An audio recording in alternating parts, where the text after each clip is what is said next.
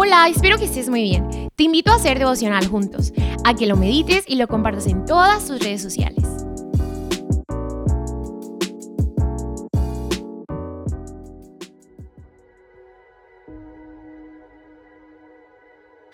Hey, buen día.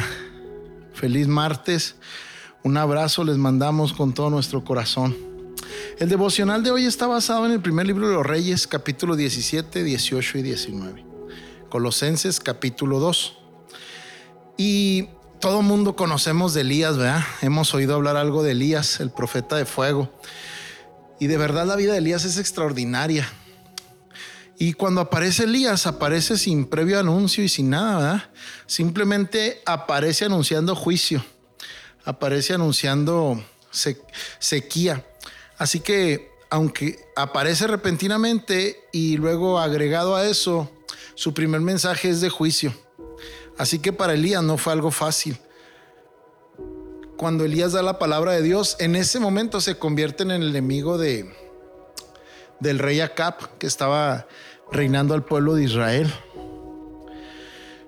Y así que, teniendo esto en mente, Elías, él sabía perfectamente que su vida iba a ser un constante conflicto, iba a vivir de una manera eh, afligida constantemente.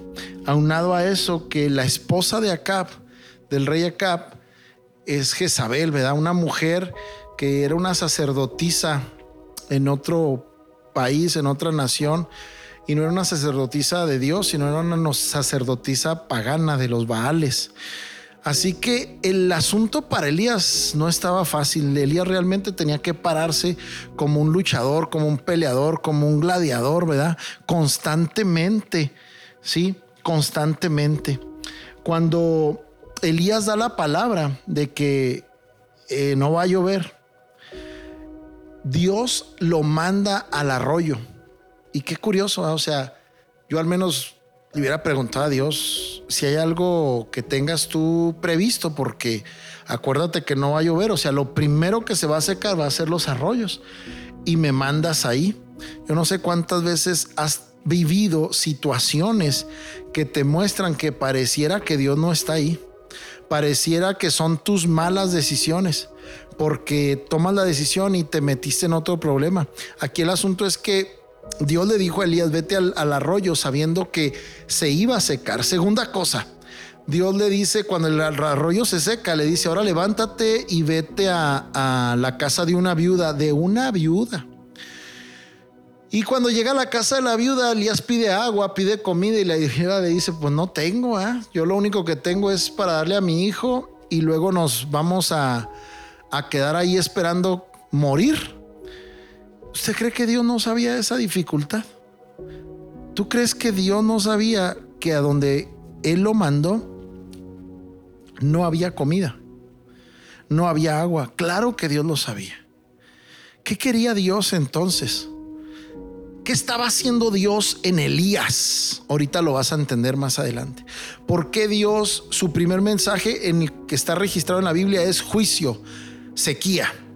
Segunda característica, el rey Acab lo toma como enemigo junto con su esposa y a huir, hay que huir, esconderse, aflicción. Tercera cosa, lo manda al arroyo sabiendo Dios que se va, que se va a quedar sin agua. Cuarta cosa, lo envía Dios a la casa de una viuda que no tiene más que para morirse. ¿Qué estaba formando Dios? Cuando el tiempo pasa, Dios le dice a Elías, ahora ve con Acab y dile, dile que, va a llover, que se agarre. Y por favor, hay que enfrentar lo que está estorbando. Así que Elías organiza un pleito, organiza una pelea, Elías contra 400. Así que Elías realmente tenía que ser un gladiador. Y la manera en como Elías los enfrenta es peleando no en sus fuerzas, sino en la estrategia de Dios. Y aquí es muy importante que tú y yo entendamos que en el diario vivir de nuestra vida, siempre vamos a tener este tipo de situaciones. Un día Dios te va a mandar al arroyo que Él sabe que se va a secar. Otro día te va a mandar a la casa de esa viuda que sabe que no hay comida, que hay que esperar. Ellos están esperando morir. Pero ¿qué quería formar Dios en Elías al mandarlo así? ¿Y qué es lo que quiero poner en tu corazón al recordarte esto? Elías no hubiera tenido la capacidad que tenía de haber enfrentado a los Baales si Dios no lo hubiera pasado por esos tres años de proceso. Tres años de sequía, tres años en los cuales Dios le dijo, yo soy tu sustentador, tu proveedor, yo soy tu consolador, yo soy tu amigo, yo soy tu compañero, aunque tengas de enemigo la más alta autoridad de la tierra, yo sigo estando contigo y siendo, sigo siendo tu proveedor y tu cuidador, aunque el río se seque y no haya que beber, yo sigo siendo el que te provee y te sustenta, aunque tengas que llegar a la casa de una mujer para que seas alimentado. Y fuiste a esa casa no para que tú seas alimentado, sino para que a esa mujer no le faltara nada en esos años. Y muchas veces tú y yo vamos a lugares donde queremos o pensamos que ellos nos deberían de recibir, pero no sabes que Dios te mandó ahí, porque esa gente tenía más necesidad que la que tú tenías. Esa gente tenía más necesidad que con la que tú llegaste a ese lugar. Estás en ese trabajo porque hay gente que necesita lo que tú tienes. Estás en esa colonia porque hay gente que necesita lo que tú tienes. El río de tu barrio se secó, el río de tu vida se ha secado. Dios es tu proveedor y tu provisión. No se secó porque tú te hayas portado mal o estés mal. Se secó porque hay un plan de Dios, hay una estrategia de Dios para tratar con todos los que están a tu alrededor. Cobra fe y cobra ánimo. Porque mañana te toca enfrentar a los Baales. La palabra Baal significa Señor. Te va a tocar enfrentar al Baal, al Señor de la distracción, al Señor del desperdicio, al Señor de la deuda, al Señor de la pobreza, al Señor del fracaso, al Señor de la crítica, al Señor del bullying, al Señor del juicio. Te va a tocar enfrentar a todos esos Baales en tu vida. Pero para llegar a ese combate, para llegar a, ese lugar, a esa pelea, tienes que ser preparado como un gladiador. Por eso le hemos titulado a, este, a esta enseñanza, a este meditar, los gladiadores. Y tú eres uno de ellos. Elías venció a los Baales. Elías venció a los profetas de acuerdo a la estrategia de Dios levantó un altar. Es tiempo de levantar altar en tu corazón de oración, de una comunión permanente con Dios. Puso el sacrificio. ¿Qué estás dispuesto a sacrificar?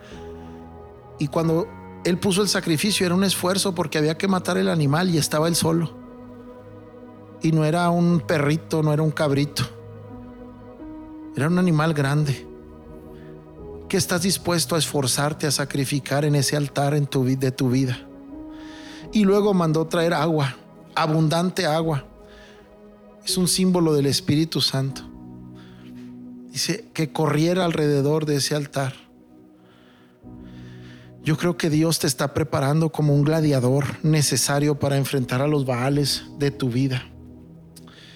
Cuando veo esto que Dios está haciendo y cómo Dios le da a Elías la victoria y Elías mata a estos Baales. La otra historia, tú la sabes, Elías pareciera que entra en un desánimo por la amenaza de Jezabel, pero no es el punto que Dios quiere hablarnos este martes. El punto es que tú eres como un gladiador y vas a ser preparado para enfrentar esos Baales de tu vida. Y lo comparas con Colosenses capítulo 2, te das cuenta del otro gladiador, nuestro Señor Jesucristo nuestro Señor Jesucristo. El apóstol Pablo, otro gladiador, pero escucha cómo empieza. El apóstol Pablo empieza diciendo, he sostenido una gran lucha, porque quiero que sepan cuán grande lucha sostengo por ustedes y por los que están en la Odisea, y por todos los que nunca han visto mi rostro para que sean consolados sus corazones unidos en amor hasta alcanzar todas las riquezas de pleno conocimiento, a fin de conocer el misterio de Dios el Padre y de Cristo. Así que hay otro gladiador llamado Pablo que le escribe a la iglesia de Colosas y les dice, sostengo una lucha contra los Baales, contra el Baal de la religión, contra el Baal de la idolatría, contra el Baal del juicio, contra el Baal de la murmuración. Dice, sostengo esta lucha en oración, en intercesión, para que sus corazones sean consolados, unidos en amor, hasta alcanzar todas las riquezas del pleno conocimiento. Yo quiero invitarte a que seas este luchador, este gladiador por tu casa por tu trabajo, por tus amigos, para que el corazón de ellos sea consolado.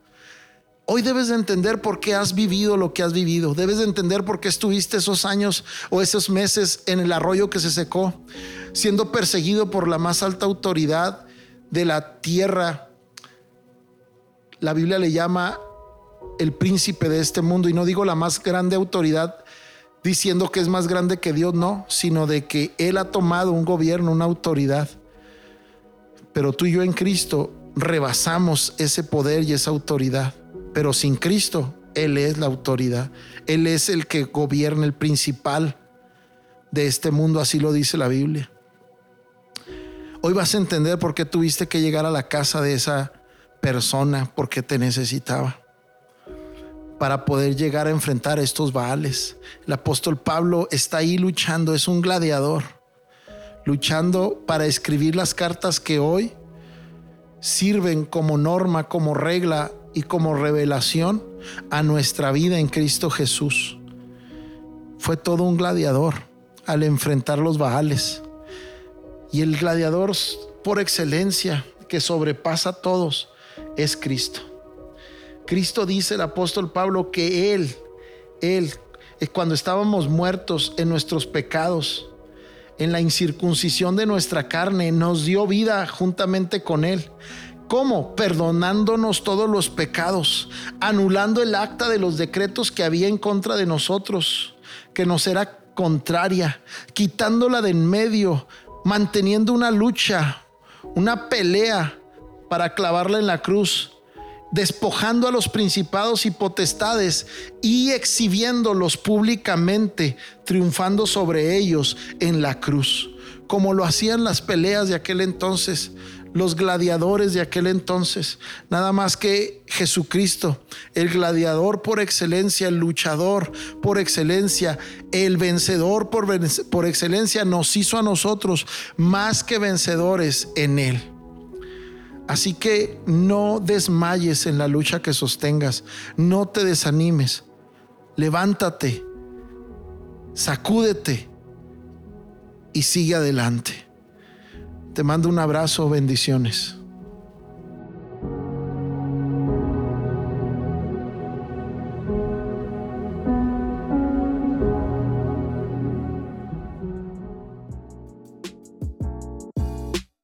Espero lo hayas disfrutado muchísimo, pero sobre todo que lo apliques en tu vida.